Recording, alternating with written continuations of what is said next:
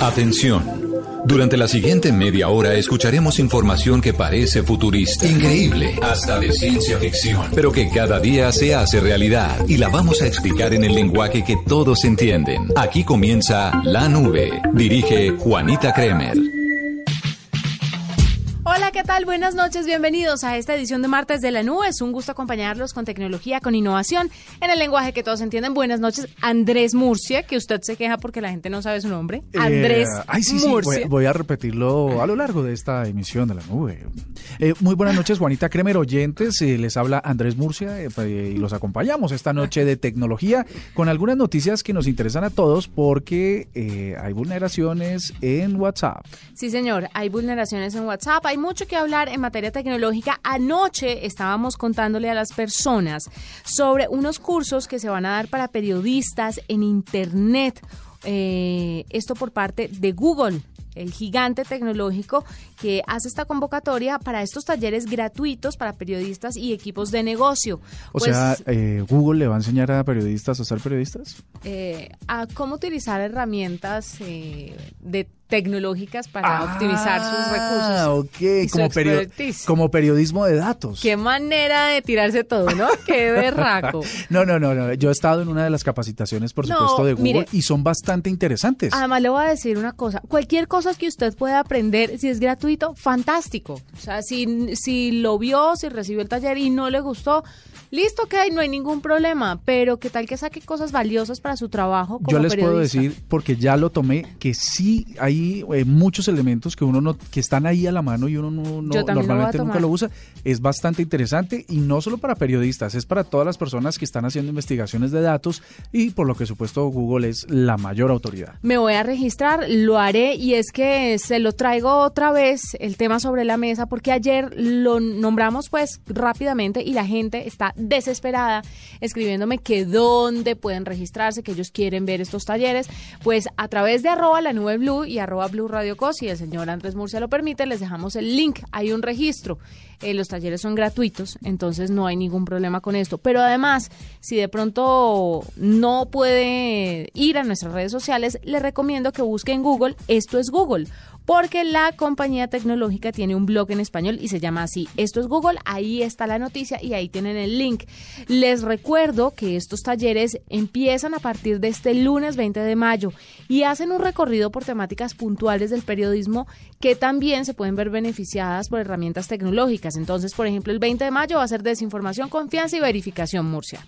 Pues eh, todos invitados. Vi- El miércoles 29 de mayo, visualización de datos e información. Chévere. Martes 11 de junio, YouTube para elecciones. Esto es sobre la utilidad de plataformas como YouTube en tiempos electorales, brindando nuevas formas de alcanzar audiencias. Me gusta porque Colombia empieza ya desde una en una jornada muy intensa para elegir gobernadores y alcaldes. El martes 2 de julio serán los fundamentos de Analytics para equipos de negocios. ¿Esto le sirve a quién específicamente? Eso me parece que le sirve a quienes eh, tienen emprendimientos digitales y necesitan tener mayor conocimiento sobre sus consumidores y sus clientes. Esto va hasta septiembre. El 12 de agosto tienen fundamentos de Analytics para periodistas. Eso está buenísimo. 26 de agosto, Real Time Content Insights. ¿Sabes para qué sirve el Analytics para periodistas? Señor. Sirve para que los periodistas puedan entender y ser más sensibles del rendimiento que tienen sus contenidos con sus audiencias. Esto es, en otras palabras, que si yo escribo una nota sobre fútbol, sobre tal equipo, sobre tal jornada, poder entrar a Analytics y ver si en realidad mis audiencias están interesadas en eso. Ah, eso es muy importante. Y el martes 3 de septiembre cerramos con News con, con- Consumer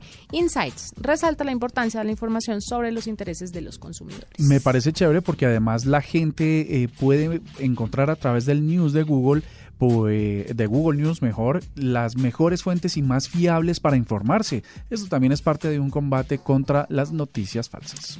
De esta forma y con esta recomendación para que todos ustedes lo tengan muy presente y si quieren el link de registro vayan a nuestras redes sociales arroba la nube blue, arroba oigan a mi arroba Juanita Kremer.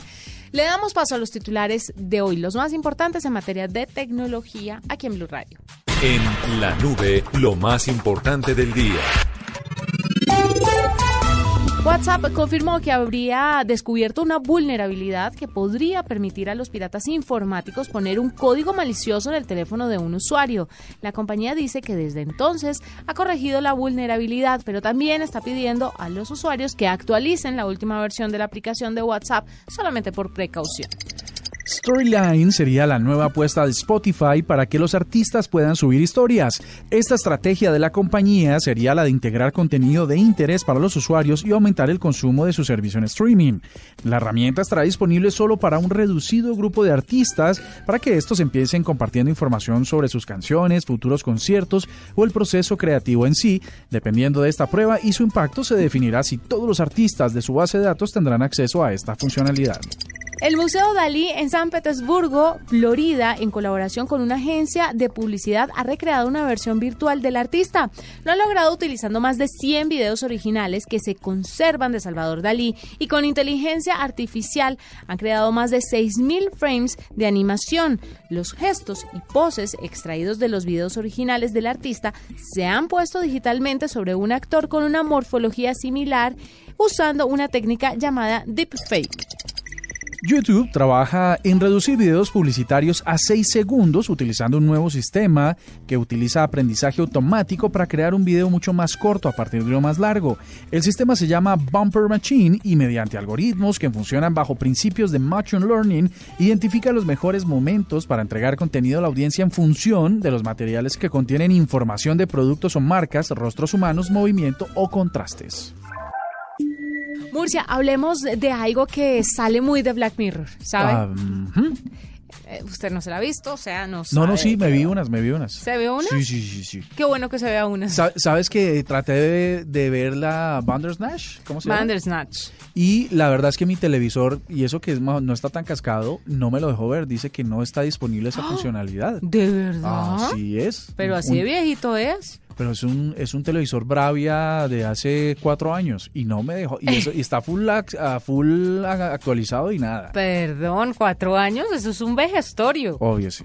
Es, eh, obvio sí, o sea, es plano y todo lo que quieran, pero no es, sí es. Y no me dejó. Qué lástima, no pude verla. Casi, casi que quiso ver Bandersnatch en un, teléfono, en un televisor de bolita. De- De, de- la tubos. ruedita de cambiar, sí. Ah, María, no, no, me, no, No, blanco y negro, pues. No pude, no pude. Mire, no, le voy a hablar de esto porque parece salido de un capítulo de mm, Black Mirror y es que eh, resulta que los chinos están tratando de, de engañar el contador de pasos de su teléfono celular para que le sume pasos, le sume movimientos y ellos a su vez engañar a diferentes instituciones educativas, pero además a los sistemas de salud de su país.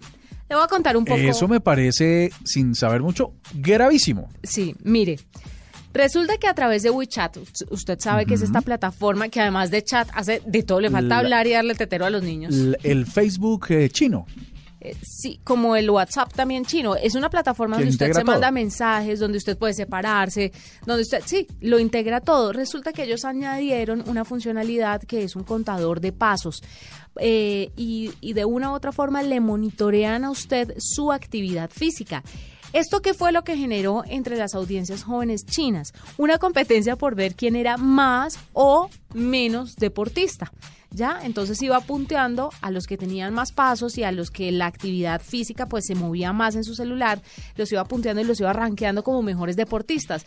Ahí las universidades, instituciones educativas y demás dijeron, ¡Ah! Los becaban y demás. queremos a las personas que hagan ejercicio y que tengan una vida saludable y les vamos a dar unos beneficios basándonos en esta herramienta de WeChat. Además de eso, compañías como Starbucks y otras les daban bonos de descuento a las personas que se movían.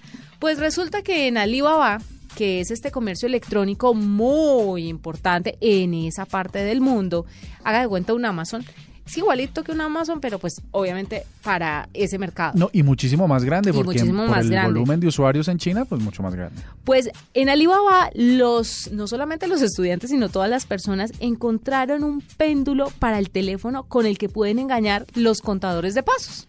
Eso sí es tremendo. Meten el teléfono en el péndulo y el péndulo mueve el teléfono durante horas, entonces usted se puede hacer fácilmente que 50 mil pasos en un día. Increíble, pero que además el teléfono no sea capaz de detectar que son unos movimientos secuenciados Sí. que no corresponden a los de un humano. La herramienta que integró WeChat se llama WeRun. Y es este, se basa por supuesto en el contador de pasos, pero ya se dieron cuenta de lo que estaba pasando y le advirtieron a los usuarios que si hacían fraude, que si engañaban a la plataforma con este tipo de, de artimañas como el péndulo que le cuenta pasos, pues los iban a bloquear de WeChat. Y eso es bastante grave.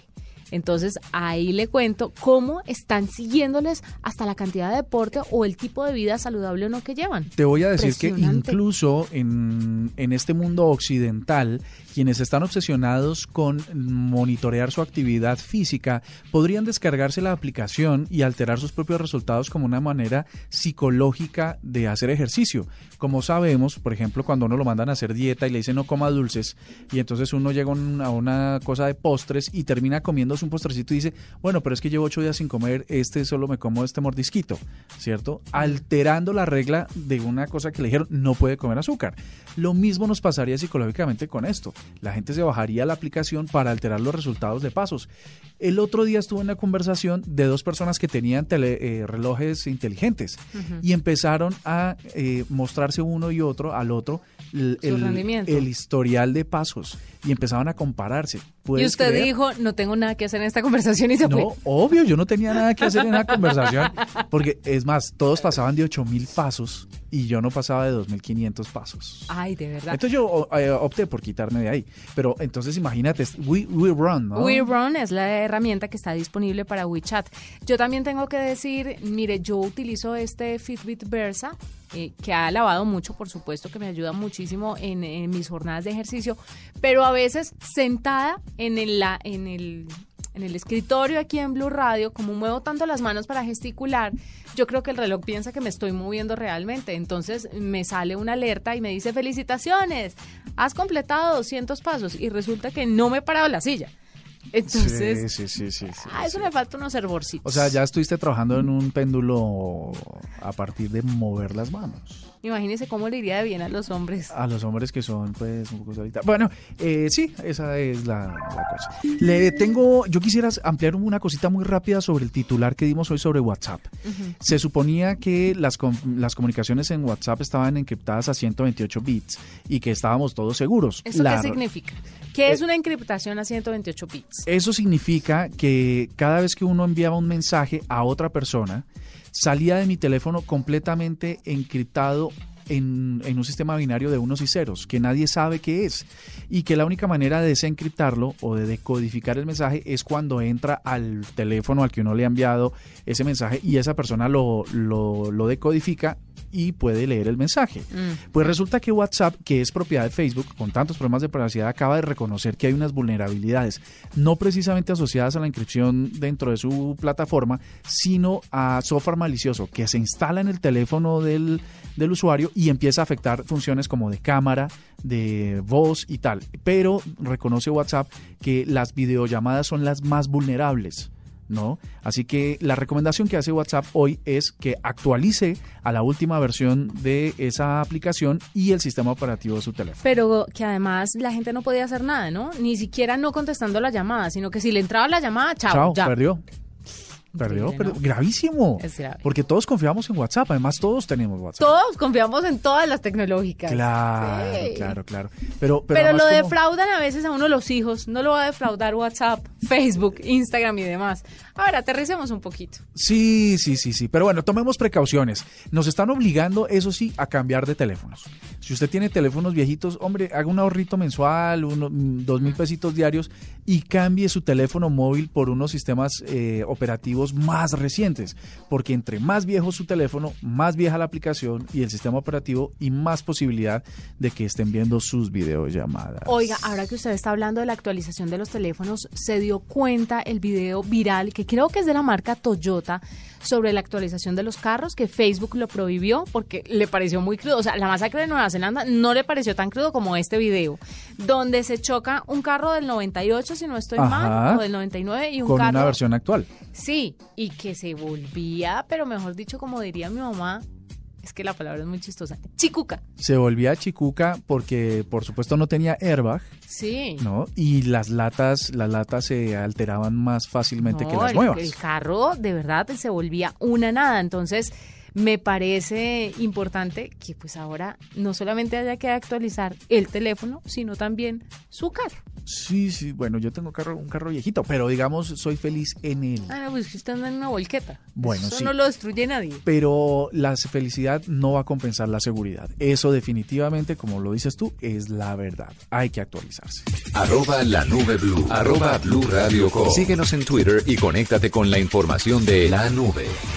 A esta hora nos encontramos con Juan Manuel Méndez, gerente de mercadeo del portal loencontraste.com. ¿Por qué? Porque los colombianos ya nos estamos preparando para el Black Friday 2019. Es esta temporada donde los precios bajan, sobre todo en el comercio electrónico, porque ya eh, como que el comercio físico y el electrónico se están aliando y hacen rebajas también de manera presencial. Pero lo más importante y lo más chévere de todo es hacerlo a través de Internet. Juan Manuel, bienvenido a la nube. Hola Juanito, buenas noches. Muchas gracias a ti por la invitación. Bueno, loencontraste.com es el agregador de ofertas oficial del Black Friday. Cuéntenos ustedes cuántas visitas esperan recibir y cómo están preparándose para este día. Bueno, así es. Eh, esto es una jornada de descuentos, es la, la nuestra primera jornada de descuentos eh, del año. Eh, y estamos preparados eh, con cerca de 1.200 ofertas y vamos a tener aproximadamente unas 120 marcas patrocinadoras del evento. Entonces, pues ya tenemos la plataforma, eh, como se dice coloquialmente, con todos los días. Ya estamos preparados para recibir aproximadamente 1.2 millones de visitas y en eventos anteriores, digamos que pues es eh, o con esas visitas hemos referido aproximadamente unas dos millones de personas a las diferentes eh, empresas u ofertas que nosotros tenemos dentro de la plataforma. Entonces, pues digamos que ya estamos listos para este viernes eh, nuestra primera edición del Black Friday del 2019. Juan Manuel, del 17 al 19 de mayo van a estar con estos descuentos. ¿Qué es lo que más busca la gente en Internet? ¿Usted sabe, tiene claro cuáles son los artículos o quiénes son los compradores más importantes, si mujeres o hombres?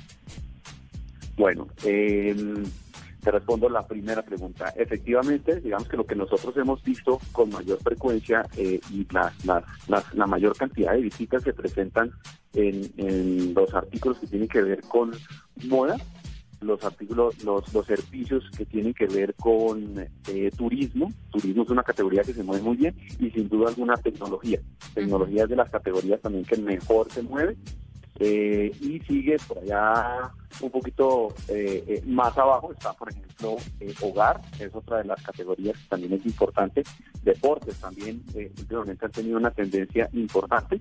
y te podría decir que juguetes, juguetes se mueve un poco más en diciembre. En esta época ya no se mueve, no se mueve tanto. Juan Manuel, le quiero interrumpir aquí un minutico porque quisiera preguntarle si usted siente que de pronto el comercio electrónico le ha quitado terreno en la vida real o en el, en el comercio presencial a la juguetería, porque es que ya estamos viendo la desaparición de muchas jugueterías y me preocupa.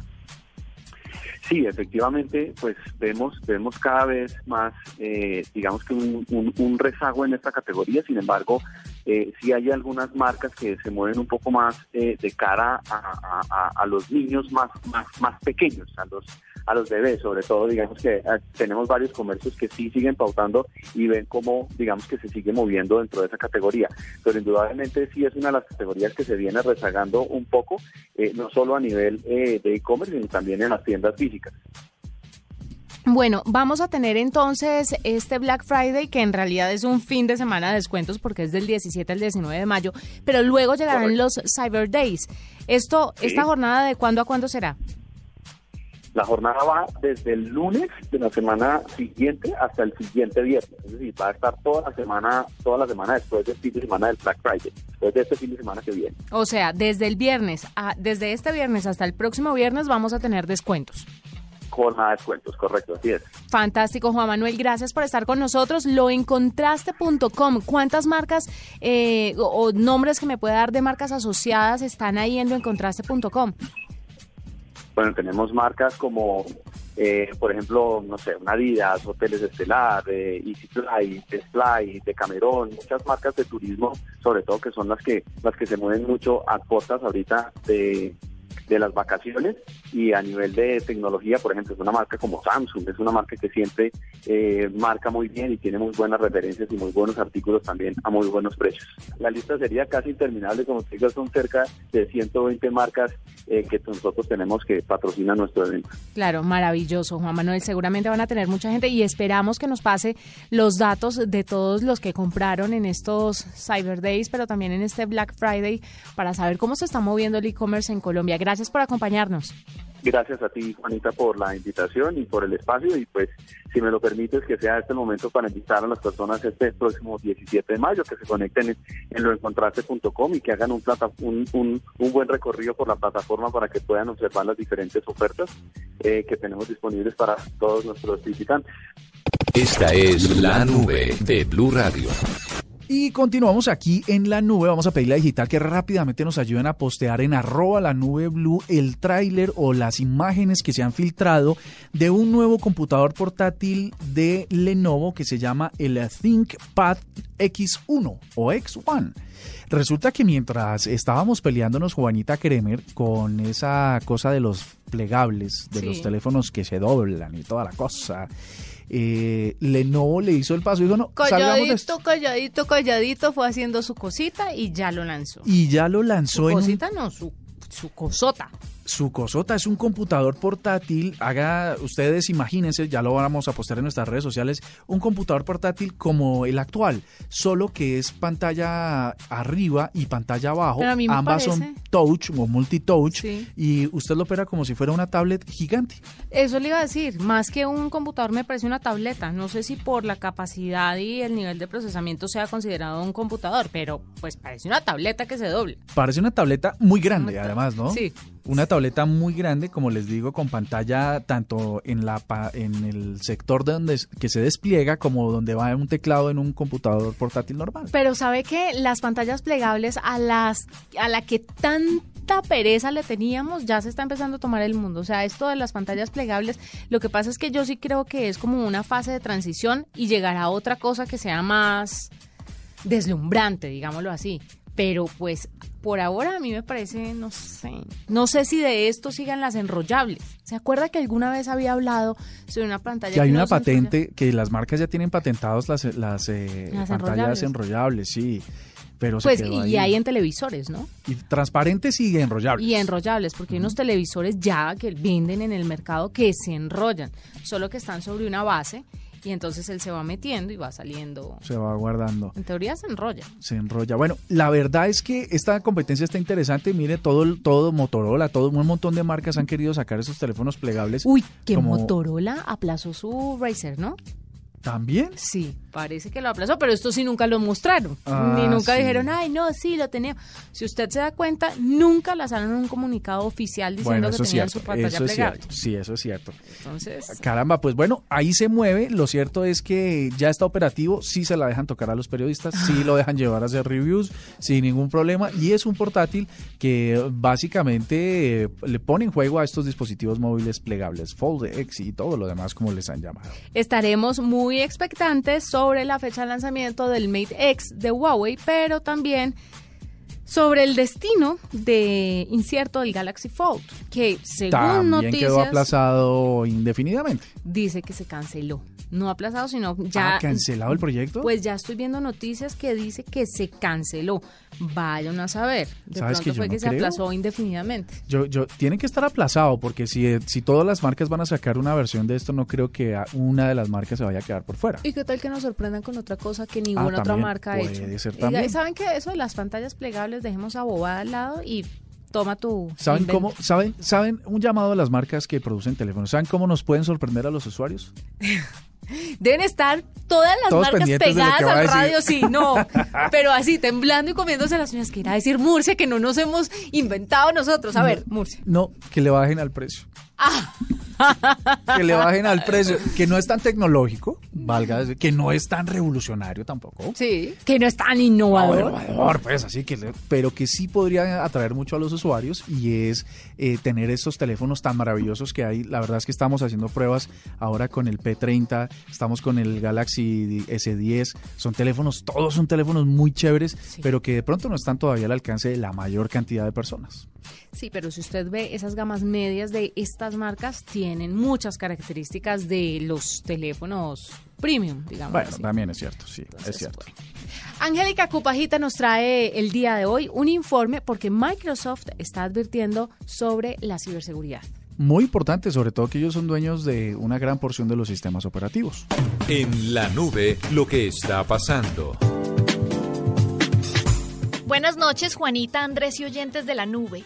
Hoy vamos a hablar de un tema muy importante para personas y empresas. Se trata de la ciberdelincuencia, pues como todos saben, en el mundo existen personas muy capacitadas en cometer delitos informáticos y afectar enormemente a sus víctimas. Como dato alertador, en el 2018 aumentaron en un 36% las denuncias informáticas en Colombia y se estima que cada segundo 12 personas u empresas son víctimas de estos delitos en todo el mundo. El coronel Freddy Bautista, quien se desempeñó como director del Centro Cibernético Policial hasta el año pasado, habló acerca de las denuncias más comunes que llegan a dicha institución. Eh, si nos vamos a la ley de delito informático, es el hurto por medios informáticos el más denunciado. De hecho, las cifras en 2018 alcanzaron cerca del 55% del universo de denuncias que se hacen en Colombia por, por delito, por ciberdelitos, es, es esa. El resto de denuncias están asociadas a violación de datos personales, que es el ejercicio en el cual un criminal se apodera de información sensible, de información personal de la víctima y necesariamente estos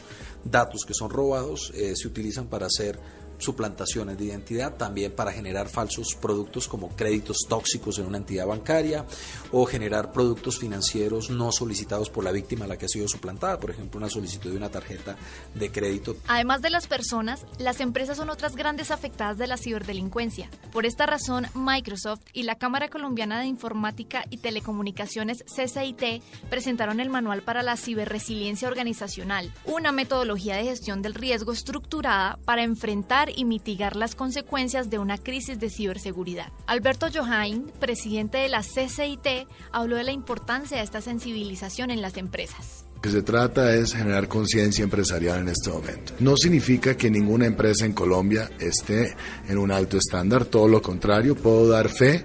Por ejemplo, el sector financiero colombiano hace unas inversiones multimillonarias en dólares para precisamente proteger la información, las aplicaciones, las plataformas que utilizamos los colombianos eh, activos con el sistema financiero. Finalmente, el coronel Freddy Bautista dio varios consejos para que nuestros oyentes no se conviertan en las próximas víctimas de los delincuentes informáticos.